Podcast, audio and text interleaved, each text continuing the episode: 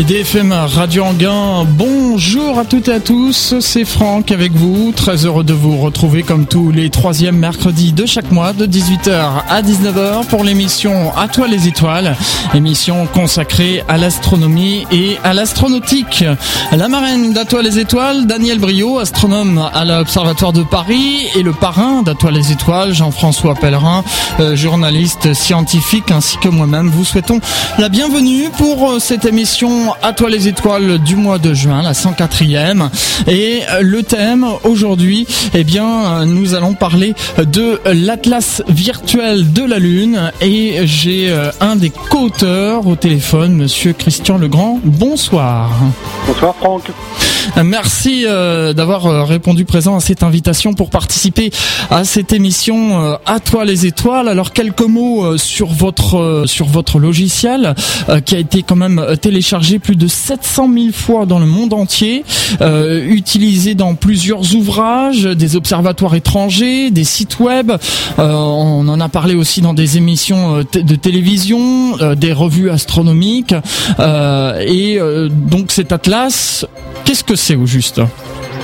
Alors, à l'origine, cet atlas était un logiciel pour euh, aider les astronomes amateurs à se repérer sur le disque lunaire lorsqu'ils en pratiquent l'observation. Et petit à petit, au fur et à mesure euh, des années, puisqu'il est né en enfin la version AVL est née en 2002. Euh, petit à petit, au fur et à mesure, euh, nous avons eu accès à des sources de plus en plus nombreuses et variées, ce qui nous a permis d'en faire également un outil d'étude de la Lune, puisque avec lui, on peut, on voit des données sur la géologie lunaire, la répartition des éléments à la surface de la Lune, la topographie, etc. J'aimerais qu'on parle un peu de la jeunesse du, du, du projet. Comment vous est venue cette idée? Puisque vous dites que la première version est sortie en 2002, donc on a célébré les 10 ans l'année dernière, mais avant d'en arriver là, il a fallu que le projet mûrisse. Alors tout à fait. En fait, euh, euh, le projet euh, vient d'une idée personnelle hein, de, moi. c'est, et ça remonte même un peu plus loin que ça. C'était dans les années 90. Je m'étais fabriqué un télescope de 400 mm parce que j'étais passionné de ciel profond à l'époque.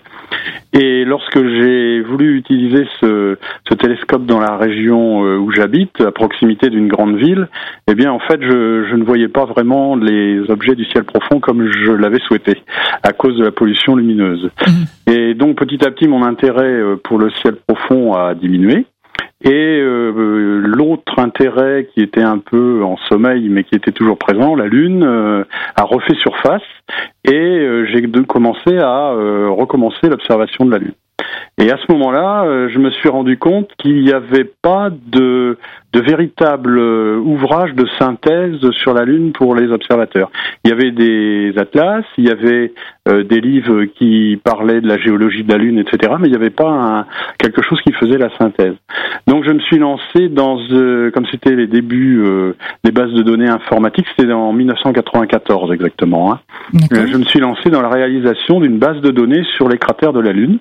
Ça m'a pris euh, deux ans. J'ai programmé un logiciel pour euh, utiliser cette base avec un, un ami qui s'appelle Étienne Lecoq. On avait, euh, qui m'avait prêté ces clichés qu'on avait scannés pour les associer à la base de données. On avait non pas un véritable atlas sur ordinateur, mais au moins une base de données illustrée des cratères de la Lune. Alors ça s'appelait DB Lune euh, et euh, à l'époque euh, ça a dû être diffusé à une vingtaine d'exemplaires, pas plus quoi. D'accord. Et ensuite, euh, à partir de là, euh, j'ai pris d'autres contacts euh, grâce à Internet que je venais de découvrir aux États-Unis, au Jet Propulsion Laboratory. J'ai été un petit peu culotté, on va dire. J'ai envoyé des mails un peu partout et, et j'ai eu des réponses. C'est ça, ça m'a très étonné à l'époque. J'ai eu des réponses et notamment j'ai eu une réponse d'un monsieur qui s'appelle Jeff Gillis, qui était au Lunar and Planetary Institute, qui mettait à ma disposition euh, euh, sous format électronique les clichés des sondes lunar Orbiter. D'accord. Euh, donc à partir de là, je me suis retrouvé avec 3000 clichés à traiter, à extraire, et j'ai pu, comment dire, isoler les, clichés de chacun des cratères de la Lune. Et donc il fallait faire un logiciel pour regrouper tout ça avec mes bases de données. Et là, mes compétences minces en programmation ont rendu l'âme. et je me suis rendu compte qu'il fallait que je trouve un quelqu'un qui savait programmer. Euh, donc j'ai prospecté un peu ce qui se faisait euh, en matière de logiciels astronomiques euh, euh freeware, hein, toujours dans l'esprit euh, du partage, et j'ai pris contact avec Patrick Chevalet, donc l'autre co-auteur de l'Atlas, et avec lui, euh, je lui ai montré mon projet, euh, ce que j'avais, euh, c'est-à-dire les bases de données, les photos et puis des idées. Mmh. Et, puis, ben, il a programmé la première version et ça, c'était effectivement en 2002. Voilà la genèse. Voilà donc comment on en arrive au, numéro 1. Alors comment il a été accueilli ce, ce premier, cette première version? Eh bien, alors c'était euh, très bien accueilli. Il y a eu euh, quelques articles euh, dans, dans, les revues astronomiques de l'époque, et puis parce que en fait c'était le premier. Il n'y avait, pas eu avant de, de, de, logiciel de cartographie de la Lune sur ordinateur. D'accord. D'où l'engouement justement pour ce logiciel. Oui, d'où l'engouement euh, pour ce logiciel. Euh, et comme on était euh, dans un mode freeware, des retours des utilisateurs qui nous disaient ça serait bien si on pouvait faire ci, si on pouvait faire ça. Alors dans ces cas-là, avec Patrick, on discutait des, de ce qu'il était possible de faire. Moi, je cherchais les sources qui étaient nécessaires et, on repartait pour une, nouvelle version. Dans, dans, les premières années, on faisait une version à peu près tous les six mois, mais il n'y avait pas énormément d'évolution entre chaque version. Donc en fait, les internautes ont participé à l'évolution de ce logiciel. Alors, ils, euh, parce que notre site web de téléchargement comporte un forum mhm. euh, des utilisateurs, et là, euh, chacun peut, bien entendu, dire ce qu'il pense du, du, du logiciel, soit donner des données, soit donner des idées, ou soit aider d'autres utilisateurs. Enfin, c'est convivial. Hein. Et à partir de là, donc, ça a évolué. Alors, est-ce qu'il y a des choses que, avant d'arriver à l'année 2012, des choses que vous, vous voudriez dire par rapport à, l'évolution de, de ce logiciel? Euh, oui, alors donc euh, en 2012 c'est la version 6 hein, euh, qui est sortie. Euh, donc il y a une première évolution majeure a été le fait que on a pu faire un globe complet de la Lune, c'est-à-dire avec la, la, face cachée, globe que l'on peut faire tourner complètement à l'écran. ça, ça a été une première grosse évolution. la deuxième évolution, c'est qu'on a, j'ai réussi à récupérer des, ce qu'on appelle nous des textures, hein, c'est-à-dire ce qui, les photos qui recouvre le globe de l'Atlas, euh, de plus en plus détaillé euh, auprès des, organismes américains, euh, et qu'on a su les intégrer. Donc à partir de ce moment-là, notre globe lunaire n'était plus simplement un dessin, mais c'était des, photos qui étaient projetées dessus. Ça, c'était une grosse évolution. autre grosse évolution, c'est quand on a euh, récupérer, enfin j'ai aussi récupéré des, ce qu'on appelle des, des, surcouches, des overlays, euh, qui sont des euh, comment dire des, textures, mais euh, qui montrent un aspect scientifique de la surface lunaire. Euh, comme je vous le disais tout à l'heure, soit la topographie, soit euh, la, la, gravitation à la surface de la Lune qui varie, soit la répartition du fer à la surface de la Lune. Vous voyez tout un tout un panel comme ça de, de, de couches que l'on peut mettre dessus. Et aujourd'hui, on doit en avoir, on doit on doit dépasser la quarantaine. Euh, et puis, alors quelle autre grosse évolution euh, C'est quand on a euh, intégré, on a rendu l'atlas modulaire. Euh, c'est-à-dire qu'il y avait certes l'Atlas avec le globe, mais à côté de ça, on avait un, véritable logiciel de traitement des données, des bases de données, mhm. qui s'appelle Datlune. Euh, et puis on a fait aussi un logiciel de traitement des images qui était associé, euh, bah, Lune, donc encore un autre autre module du, logiciel. Et puis euh, le dernier qu'on a sorti avec euh, euh, la version 6, c'est WebLune, qui est donc une base de données de sites astronomiques relatifs à la Lune qu'on peut consulter donc tout en faisant l'observation de la Lune directement à partir du logiciel. Enfin voilà les principales révolutions que les différentes versions ont apportées en 10 ans. Et on peut préciser que en 2012, vous avez donc célébré le dixième anniversaire et vous l'avez dédicacé à un astronome très connu. Oui, oui. Euh, c'était euh, Neil Armstrong, le premier homme qui avait marché sur la Lune, euh, euh venait de, de, décéder et il nous a semblé à Patrick et à moi important de, de, dédicacer cette, cette version qui, qui est quand même une version très aboutie à cet homme qui, a, qui nous a tous fait rêver et qui a sans doute, notamment en ce qui me concerne, amené certains d'entre nous à s'intéresser à la Lune. Tout à fait. Sur ce logiciel, vous nous avez dit tout à l'heure que vous aviez des images provenant du GPL, mais seulement de là ou vous avez récupéré aussi d'autres images ailleurs? Non, non. Alors là, j'avoue que on a été, euh, enfin notre projet a été euh, très soutenu. Euh, par exemple, on a pu récupérer les, surcouches de la mission Smart, pas Smart, hein, pardon, Kaguya japonaise. on a pu récupérer aussi celle de venant de la sonde Lunar Prospector. Euh, j'avoue qu'à ce moment-là, j'avais rédigé un mail à, au docteur Alan Binder, qui était le, directeur de la mission, en lui demandant s'il n'avait pas des données. je, je n'espérais aucune réponse. Et puis j'ai eu des réponses. Donc ça, c'est quand même assez fabuleux. Euh, oui, euh, il y a aussi euh, euh, des, on a aussi des, une texture qui vient de de la sonde chinoise Chang'e 2. Euh, et puis, euh, donc, côté des textures et des surcouches, on a des bibliothèques d'images. Hein. et là, on a euh, des amateurs euh, euh, qui font de magnifiques images lunaires, qui acceptent que leurs images soient reliées au logiciel. Donc il y a, je ne me rappelle plus du nom du deuxième, tant pis. Mais bon, enfin, on voit, on a à peu près une, dizaine d'amateurs qui, qui ont accepté d'avoir des clichés reliés à notre logiciel. Alors on voit, euh, vous l'avez évoqué euh, plusieurs fois déjà, que vous êtes en fait euh, étonné de l'emballement, de, de, du succès de votre logiciel. Alors on est, oui, oui, ça, Patrick et moi, on est très étonnés. bon, le fait qu'initialement c'était un logiciel d'aide à l'observation pour les amateurs et qui est le, que les amateurs, comment dire, les, se, le soient approprié, ça n'est pas trop étonnant. Ce qu'on peut euh, ce qu'on peut dire, c'est qu'il a un, vrai grand succès de ce côté-là. C'est sans, doute dû au fait euh, que Patrick entretient des relations avec des, astronomes amateurs euh, dans différents pays qui ont traduit l'interface du logiciel dans la langue de leur pays. Donc c'est vrai que ça, ça, provoque dans, ces pays-là un appel hein, pour le, téléchargement. Euh, et puis alors, euh, par contre, ce qui a été plus étonnant, c'est à partir du moment où on a, où on a intégré euh, ces couches scientifiques, ces, ces surcouches, que que certains professionnels se mettent à utiliser notre logiciel. Là, là, là, on a été très très surpris. C'est une reconnaissance. Hein c'est je pense que c'est une forme de reconnaissance, oui, on en est très fiers. Je me doute.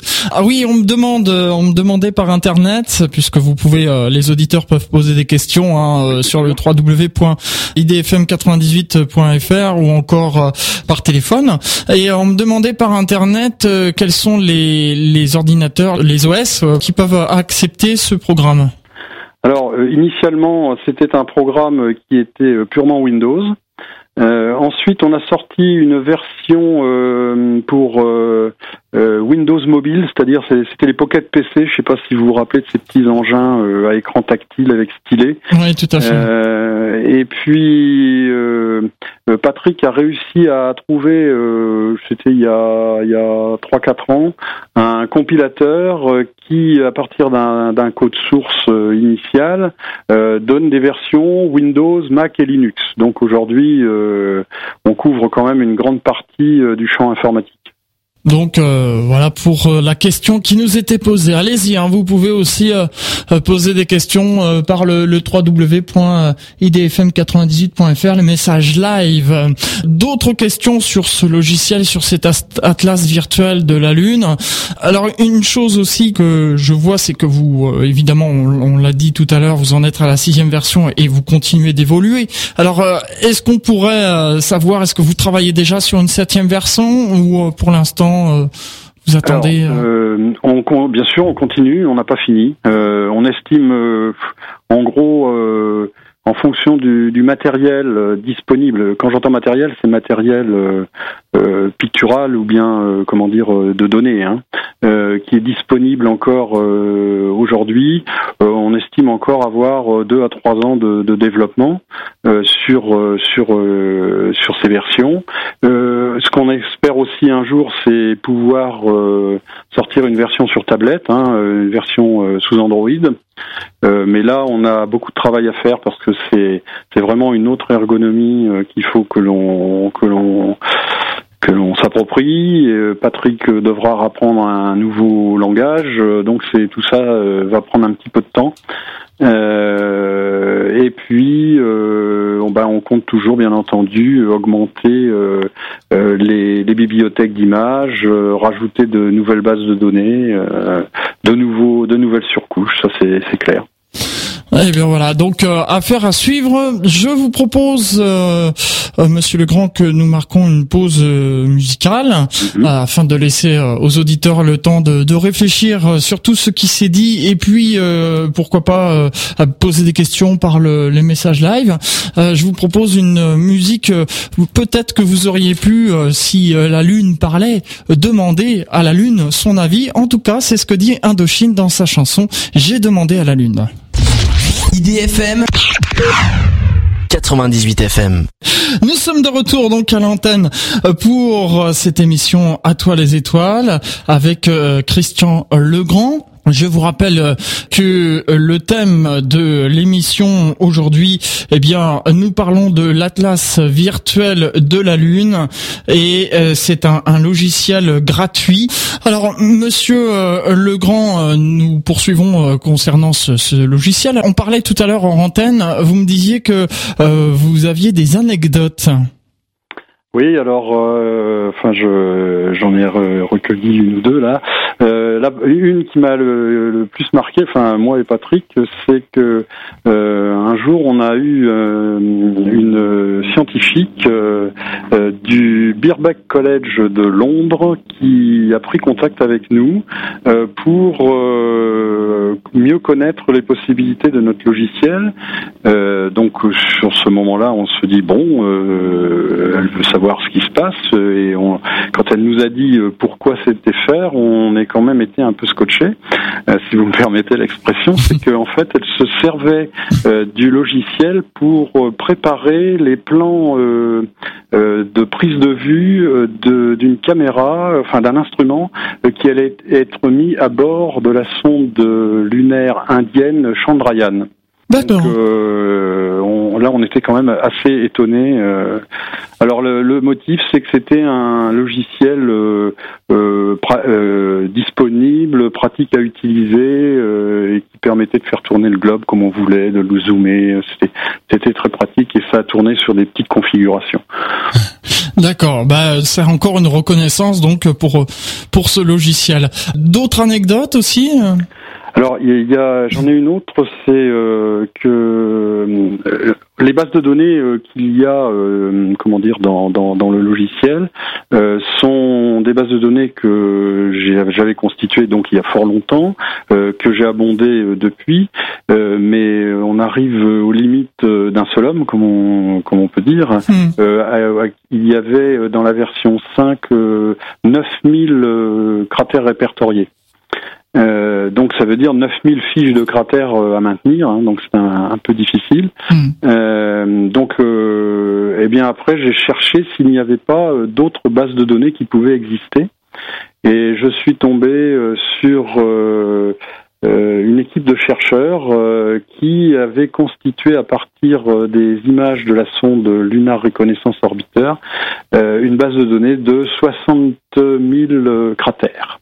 Ah oui. Euh, donc euh, là aussi, je, leur ai écrit, je leur ai expliqué que je cherchais à, augmenter les bases de données de l'Atlas, et euh, alors que leur travail n'est pas encore terminé, ils ont accepté que nous nous intégrions les bases intermédiaires dans le logiciel, ce qui fait qu'aujourd'hui on a près de 70 000 cratères dans le logiciel qui sont répertoriés. en effet. Et on peut voir euh, notamment le cratère où ont atterri les missions Apollo, les cratères. Alors il y a même une, une base de données qui s'appelle la base de données historique, euh, dans lequel j'ai rentré toutes les coordonnées et caractéristiques des objets qui sont sur la Lune. Alors que ce soit euh, des sondes automatiques ou des missions humaines, donc les missions Apollo, et euh, que ce soit des des objets qui se sont posés en douceur ou des objets qui ont percuté la Lune. Donc euh, aujourd'hui, dans la base, il y a à peu près euh, il y a un peu plus de 80 objets euh, qui ont été pardon, répertoriés. Sur les, les fonctionnalités du, de l'Atlas maintenant, est-ce qu'on pourrait en parler plus en détail? Parler un peu de l'interface et, et de, de, ce qu'on peut faire avec ce logiciel en plus de ce que vous venez de décrire, bien sûr. Oui, oui, bien sûr. Alors, sur la partie euh, aide à l'observation. Euh, le logiciel se compose euh, quand il est à l'écran. Il y a deux parties. Il y a une fenêtre avec la carte de la Lune. et puis des onglets à droite qui vont vous délivrer un certain nombre d'informations.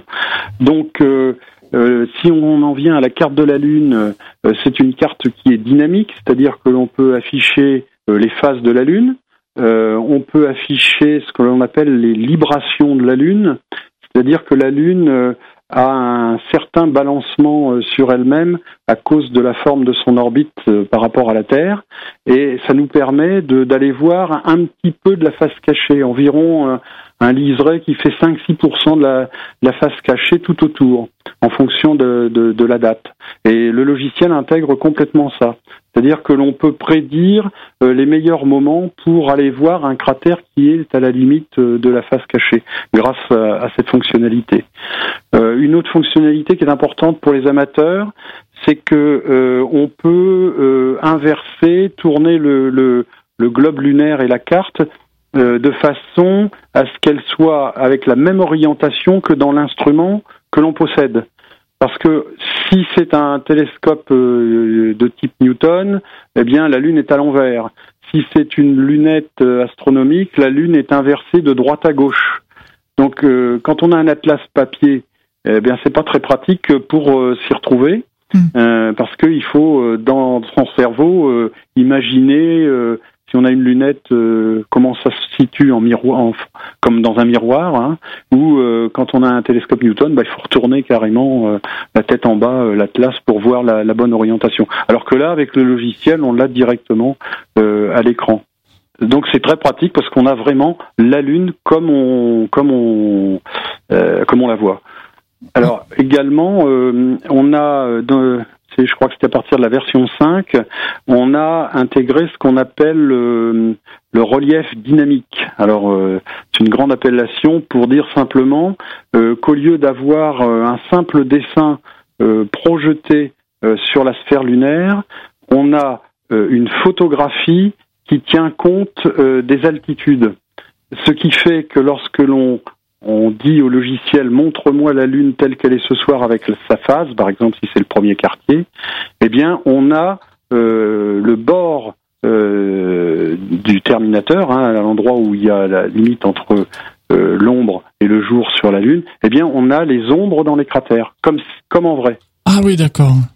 Donc là, on voit vraiment la Lune telle qu'elle est. Et comment vous arrivez à savoir, euh, c'est des, des, simulations pour savoir comment justement les ombres vont être euh, euh En fait, euh, le logiciel contient ce qu'on appelle une source de lumière virtuelle, hein, un endroit d'où vient la lumière, et il a sur la photographie qui est projetée sur la Lune, il a en plus les données d'altitude et il va donc se servir de ces données d'altitude pour prévoir à, l'endroit où il devrait y avoir une ombre. et donc il reconstitue cette ombre à l'image. Alors c'est c'est presque réel, mais on voit qu'il y a quand même un petit peu de différence. On a encore quelques progrès à faire, mmh. mais c'est en tout cas très très utile pour reconnaître exactement les cratères à un instant donné. Oui, je me doute bien. Qu'est-ce qu'on peut encore euh, dire sur ce sur ce logiciel, toujours dans son interface, dans son fonctionnement? Alors c'est vrai que c'est c'est pas très radiophonique, mais bon, euh, les connaisseurs vont sûrement dire ah oui, effectivement. Euh... Alors bon, et, quand je vous ai parlé tout à l'heure des, des onglets qui sont dans la partie droite de la fenêtre du logiciel, notamment on a un onglet qui s'appelle Information, qui fait que lorsque vous cliquez sur un cratère euh, de la carte, eh bien son nom s'affiche euh, certes, euh, mais dans la fiche information apparaît toutes les données euh, correspondant à ce cratère. Donc on là on a plein de choses, on a toutes ces dimensions, qui lui a donné son nom, quel jour la lunaison il vaut mieux l'observer, euh, qu'est-ce qu'on a encore? Les, pages des atlas papier où on le trouve. Enfin, on a on a fait tout un tout un tas de euh, de données. Et puis depuis la version 6, on a en plus rapatrié dedans euh, toutes les données des bases officielles de l'Union astronomique internationale pour chacun des cratères. Donc c'est très complet. Je, je, je pense pas qu'il y a peut-être un site ou deux euh, en ligne qui ont autant de données que ça, mais enfin ça c'est quand même très complet quoi. Là, on m'a posé une question sur Internet. On me demandait tout ça. Euh, évidemment, ça demande du temps et de l'argent, et euh, c'est tout à votre honneur. Mais on nous demande comment ça se fait que ce soit gratuit. Alors, je vais d'abord vous vous expliquer euh, sur le temps. Euh, on nous a posé la question euh, lors d'une interview précédente. Donc, avec Patrick, on a on a on a calculé. On estime qu'on a dû passer entre 7000 à 8000 heures ensemble uh-huh. depuis le début. Hein. Alors, par contre, hmm. depuis 1994, hein, pour arriver à, à, cette somme d'informations. oui, alors c'est dans notre esprit, c'est un freeware. Euh, mais euh, comme vous pouvez le voir sur notre site euh, web, nous acceptons les donations et aussi on peut fournir une version sur DVD complète. avec contre une petite une petite donation. c'est une façon pour les gens de nous aider à parce que nous devons renouveler régulièrement les ordinateurs euh, en gros, tous les tous les deux ans, euh, il faut qu'on change l'ordinateur parce que euh, la version 6 d'aujourd'hui ne tournerait plus ne tournerait pas sur les, les ordinateurs de 2002, hein, à cause de, de, de l'évolution technologique. il y a des logiciels aussi qu'on est obligé d'acquérir pour traiter les images, les, les mettre en forme, etc. Donc tout cet aspect donation nous, nous aide pour pour euh, comment dire euh, continuer de, développer ce, logiciel, mais il n'y a aucune obligation, bien entendu. Et ça, c'est parce que Patrick et moi, quand on s'est rencontrés, on a on a eu la on, on s'est retrouvés dans la, même philosophie, c'est-à-dire que euh, bah, plus on permettra aux gens d'observer le, le, ciel, plus les gens prendront conscience de ce qu'on est euh, dans l'univers. Et puis la deuxième chose, c'est que après tout, si les astronomes amateurs doivent dépenser de l'argent, euh, bah, autant qu'ils utilisent, achètent des oculaires qui peuvent pas être gratuits, euh, mm. alors qu'un logiciel peut être gratuit. C'est vrai, tout à fait. autre question aussi, je vois sur votre site internet où c'est marqué Atlas virtuel de la Lune Pro. Donc il existe une version. Alors il existait des versions qui n'étaient pas pro. Euh, on s'est permis euh, d'ajouter euh, pompeusement pro à partir du moment où on a mis les surcouches scientifiques. D'accord. Vous savez, les, couches géologiques avec les éléments et tout ça. Là, on s'est dit, ça c'est c'est quand même, ça peut intéresser les professionnels. On, on, y avait pensé quand même, et donc on l'avait appelé pro à l'époque, un peu pompeusement. Mais aujourd'hui, il y a euh, une autre version qui existe toujours qui s'appelle la version euh, alors je sais, je crois que c'est basique, euh, qui est en fait une des versions antérieures qu'on continue de maintenir pour que les gens qui n'ont pas des ordinateurs très puissants puissent encore utiliser l'Atlas. Et, je crois que vous avez, euh, à l'occasion du dixième anniversaire, puisqu'on rappelle aux auditeurs qui nous ont rejoints en cours de route que la première édition a été lancée en novembre 2002, euh, vous avez réédité la première version. Oui, oui, on, on, a dit c'était une bonne idée de faire ça, euh, euh, faire un peu collector. Donc euh, pour les gens qui nous prennent le DVD, en plus de, tout ce qu'il y a sur le DVD, eh bien on, a on a mis en clin d'œil la première version, ce qui leur permet de comparer ce qu'ils ont entre les mains aujourd'hui et ce qu'ils avaient en 2002 en au démarrage. Tout à fait. Quel est pour vous le, meilleur souvenir depuis que vous travaillez sur cet atlas? Ah, le. Ah, le ah, je pose une colle. Oui, non, mais euh, comme ça, sans réfléchir avant, c'est un peu difficile. Je crois que il y en a peut-être pas qu'un. C'est franchement le meilleur souvenir, c'est quand euh, on apprend qu'on a l'autorisation euh, d'utiliser euh, telle donnée ou telle photo ou telle texture euh, avec le logiciel parce que on se dit waouh c'est super on va pouvoir mettre ça à portée de tout le monde c'est fort bien. Donc ça nous est arrivé trois quatre fois quoi où on a fait vraiment waouh ça, c'est bien. Et à l'inverse vous avez eu des mauvais souvenirs? Euh, des mauvais souvenirs, oui, c'est au développement. Euh, quand euh, on se dit tiens, avec une nouvelle version, on va faire ça. C'est arrivé une fois. on va essayer de mettre ça en plus, etc. Euh, Patrick commence à programmer et il s'aperçoit que que le logiciel est devenu trop fouillis, qu'il ne comment dire que on ne sait plus où il faut mettre les, les, embranchements pour aller vers telle nouvelle fonction ou telle nouvelle fonction pour traiter telle nouvelle telle nouvelle tel nouveau type de texture, enfin etc. Et là, euh, une fois, on a été un peu découragé parce que Patrick m'a dit euh, écoute, il n'y a pas, il faut que je reprenne tout le code. Hmm. Donc on a repris, euh, enfin Patrick a repris, puisque c'est lui le programmeur du, du duo, euh, a, a, repris tout le code et ça nous a retardé euh, alors qu'on avait promis qu'on sortirait une, une version assez régulièrement. On a été très retardé, mais on pouvait pas faire autrement.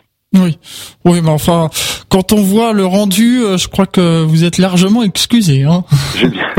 je vous en remercie. Monsieur Legrand, on va s'interrompre une nouvelle fois euh, le temps d'une pause musicale. Et euh, vous savez que depuis lundi, le salon du Bourget bat son plein. pour l'instant, c'est pour les professionnels jusqu'à jeudi. Et puis vendredi, samedi, dimanche, le salon du Bourget sera ouvert au grand public. Alors le salon du Bourget, c'est vrai que c'est l'aéronautique mais c'est aussi euh, de l'espace. Donc on aura un responsable qui va venir euh, intervenir dans cette émission quelques minutes pour nous parler du programme du Salon du Bourget de euh, vendredi, samedi et dimanche pour les trois jours. En attendant, on écoute Mika avec le titre Popular Song. IDFM Radio Anguin 98 FM. Ça change de la radio.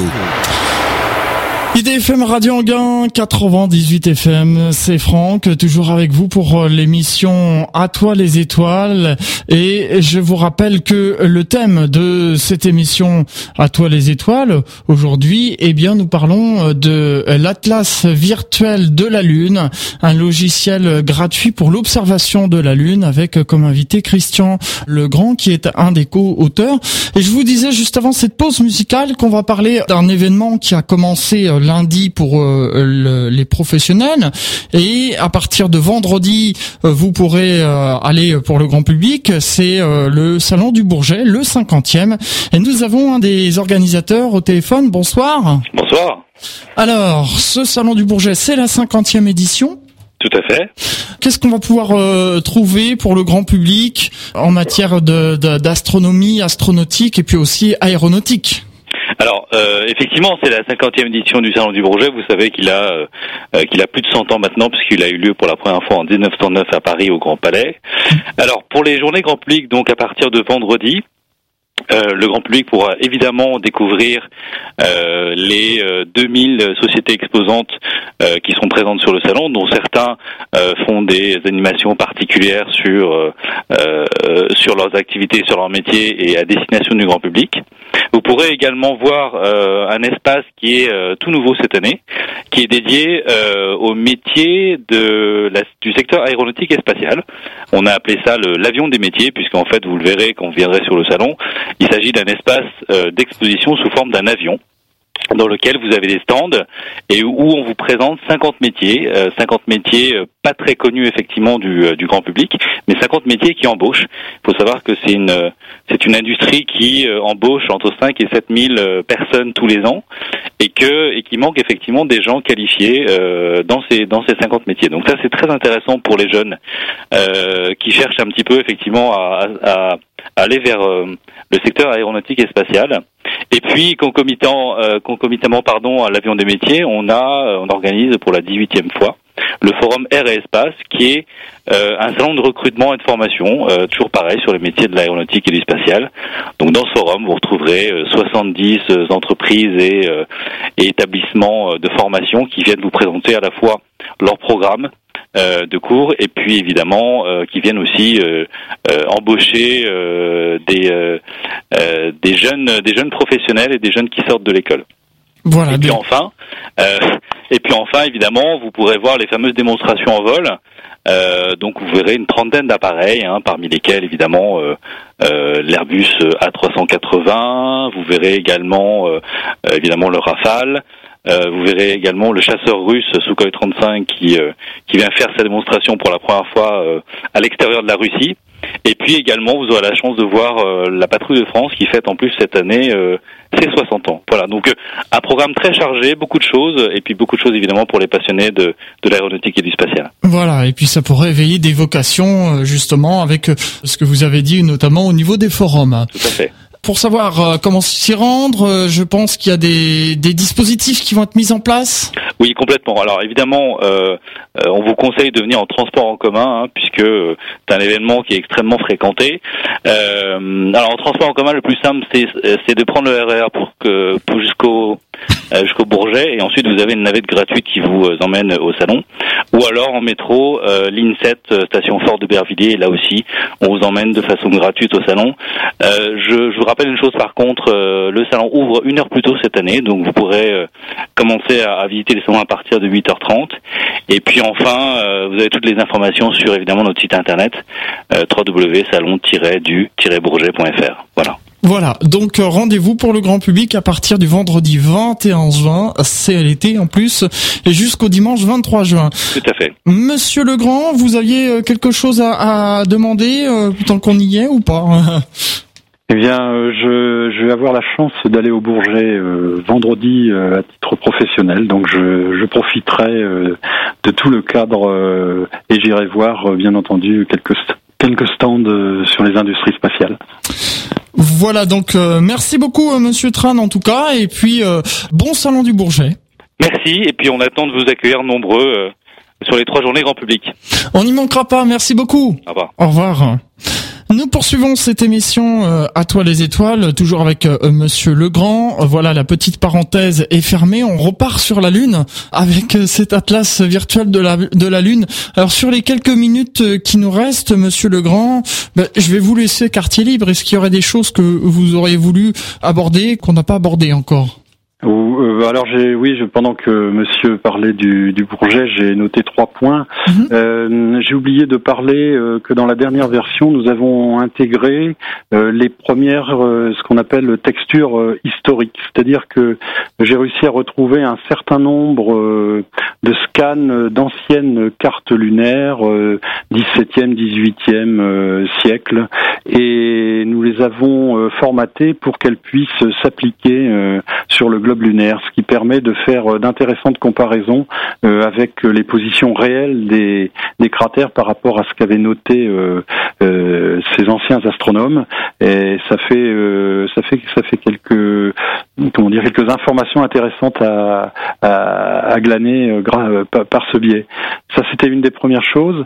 la deuxième c'est que je viens de regarder la page de téléchargement du site et je me rends compte que dans les prochains jours nous allons passer les 800 000 euh, connexion sur la page de téléchargement, donc ce sera un bon anniversaire. Et puis je voudrais terminer peut-être, enfin à moins que vous ayez d'autres questions, bien entendu, en précisant que Patrick Chevalet, mon, mon co-auteur, réalise cette fois-ci seul un autre logiciel astronomique gratuit qui s'appelle Carte du ciel et qui permet donc de visualiser le ciel, les galaxies pour préparer ces observations alors astronomiques en général. Cette fois-ci non plus seulement de la Lune. Bien, il nous reste encore un petit peu de temps, euh, Monsieur Legrand. Donc, euh, on va on va continuer à parler euh, de ce logiciel de l'atlas virtuel de la Lune et notamment sur les missions lunaires. Enfin, je parle pas des missions Apollo, je parle des missions d'aujourd'hui. On a des des robots qui ont atterri sur la Lune. On a fait aussi des impacts volontaires. Est-ce qu'il y a des mises à jour qui ont été faites par rapport à ça? Est-ce que l'atlas en parle?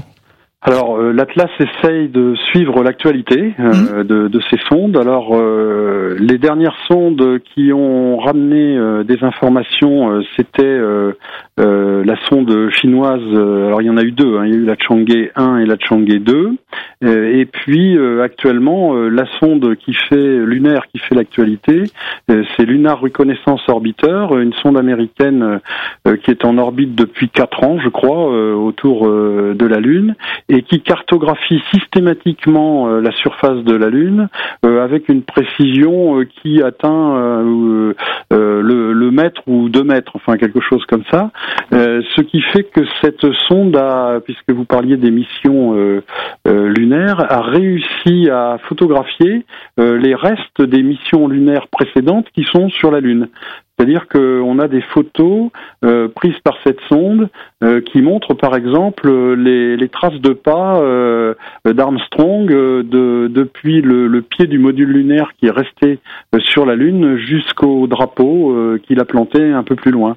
Tellement cette sonde a une, précision fabuleuse.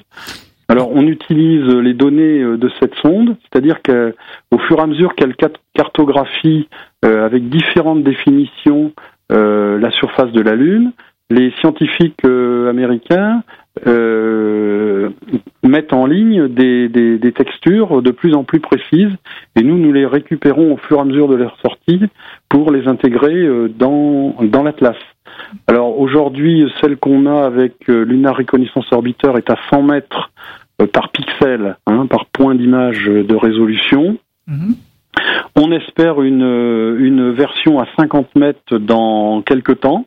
Euh, sachant que la texture la plus précise que nous avons pu intégrer est, en fait celle de la sonde chinoise euh, Chang'e 2, euh, qui est à une, une, précision de 60 mètres par pixel. Oui, c'est quand même. Euh, alors ça, c'est bien justement qu'on puisse montrer euh, les pas de, de Lynn Armstrong, comme vous dites, parce que comme ça, ça peut mettre une claque aux, rumeurs qui disent que ça aurait été tourné en studio. Là, on a la preuve par l'image. Absolument, euh, et en plus vous pouvez comparer avec des documents de l'époque où euh, où avait été retracé sur euh, des cartes le, cheminement qu'ils avaient fait à l'époque, mais ça avait été dessiné à l'époque, et comparé avec ce qu'on voit aujourd'hui avec euh, la, la, sonde, et c'est totalement identique. Donc voilà, c'est pour vous, Monsieur Legrand, qu'est-ce que vous voyez euh, pour l'avenir, pour la Lune? Vous pensez qu'on va y retourner ou ben, moi, je pense qu'on va y retourner et il est possible que la prochaine nation qui pose le pied sur la Lune ce euh, soit euh, la Chine, d'après moi, parce que, mais je peux me tromper, bien entendu. Euh, parce qu'avec le déploiement de son programme spatial, les succès qu'elle rencontre régulièrement, on peut penser que d'ici une dizaine d'années au maximum, cette nation soit capable de poser des hommes sur la Lune. Donc euh, affaire à suivre et puis euh, ça pourrait euh, aider encore à, améliorer l'atlas virtuel. Bien entendu, euh, nous sommes preneurs de toute information que qui peut être intégrée dans l'atlas.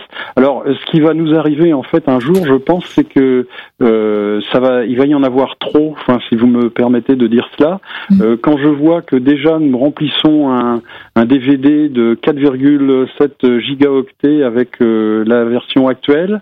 Euh, il suffit que l'on nous fournisse des, des textures à, à, 10 mètres de résolution et là je pense qu'il va falloir compter en, en cinquantaine de gigaoctets pour, euh, pour pouvoir tout afficher. Oui. Quelque chose encore à, rajouter, Monsieur Legrand, avant de, de conclure cette émission, puisqu'il nous reste plus que cinq minutes? Oui, bah moi je voudrais profiter de l'occasion que vous me donnez pour remercier tous ceux qui utilisent l'Atlas virtuel, qui tant au niveau amateur qu'au niveau professionnel ou semi-professionnel, car franchement, c'est cette reconnaissance, ça nous donne un, un vrai coup de cœur pour euh, continuer euh, à développer euh, ce logiciel qui est certes le fruit de notre passion commune à Patrick et à moi, mais mais ça fait du bien quoi. Oui, alors effectivement, j'ai en plus j'ai des messages qui me sont parvenus sur internet, des messages de félicitations, voilà, des, des personnes qui qui utilisent quotidiennement même l'atlas virtuel de la Lune. Alors c'est pas sous nos latitudes, hein, parce que bon, regarder la Lune quotidiennement en ce moment, c'est un petit peu dur, mais voilà, on a des gens euh, qui m'ont pas donné leur euh, leur localisation exacte. Ils m'ont dit qu'ils n'étaient pas en Europe, mais en tout cas ils utilisaient chaque soir euh, et quand la lune est, là, bien sûr, l'Atlas. Du côté de chez nous en Europe, bah voilà, j'ai des personnes aussi qui ont dit vraiment ce logiciel c'est le must, le meilleur logiciel qu'on ait connu. voilà, bravo à Monsieur Legrand et à la personne qui est le co-auteur aussi qui a fait ce logiciel avec vous. Voilà, plein de plein de messages sympathiques comme ça. Eh bien, ils nous vont droit au cœur. voilà. Eh bien, écoutez, Monsieur Legrand, on arrive au terme de, de cette émission à toi les étoiles, et j'ai une euh, tradition dans cette émission, c'est que je demande toujours à, l'invité euh, le mot de la fin pour conclure. Alors, euh, pour conclure cette émission à toi les étoiles, le mot de la fin, Monsieur Legrand. Eh bien, j'encourage tout le monde à faire de l'astronomie d'amateur, euh, car euh, on découvre euh, dans le ciel des merveilles qui nous, permettent de, de, mieux nous situer dans l'univers. Donc, venez dans les clubs, et, allez voir les sites internet dédiés à l'astronomie d'amateur. franchement, c'est un super loisir. Merci beaucoup, Monsieur Legrand, d'avoir participé à cette émission À toi les étoiles. Et euh, pour conclure, vous savez que bien vendredi nous serons en été et vous, pour les habitués de cette émission À toi les étoiles, vous savez que chaque été je vous propose la formule été d'À toi les étoiles.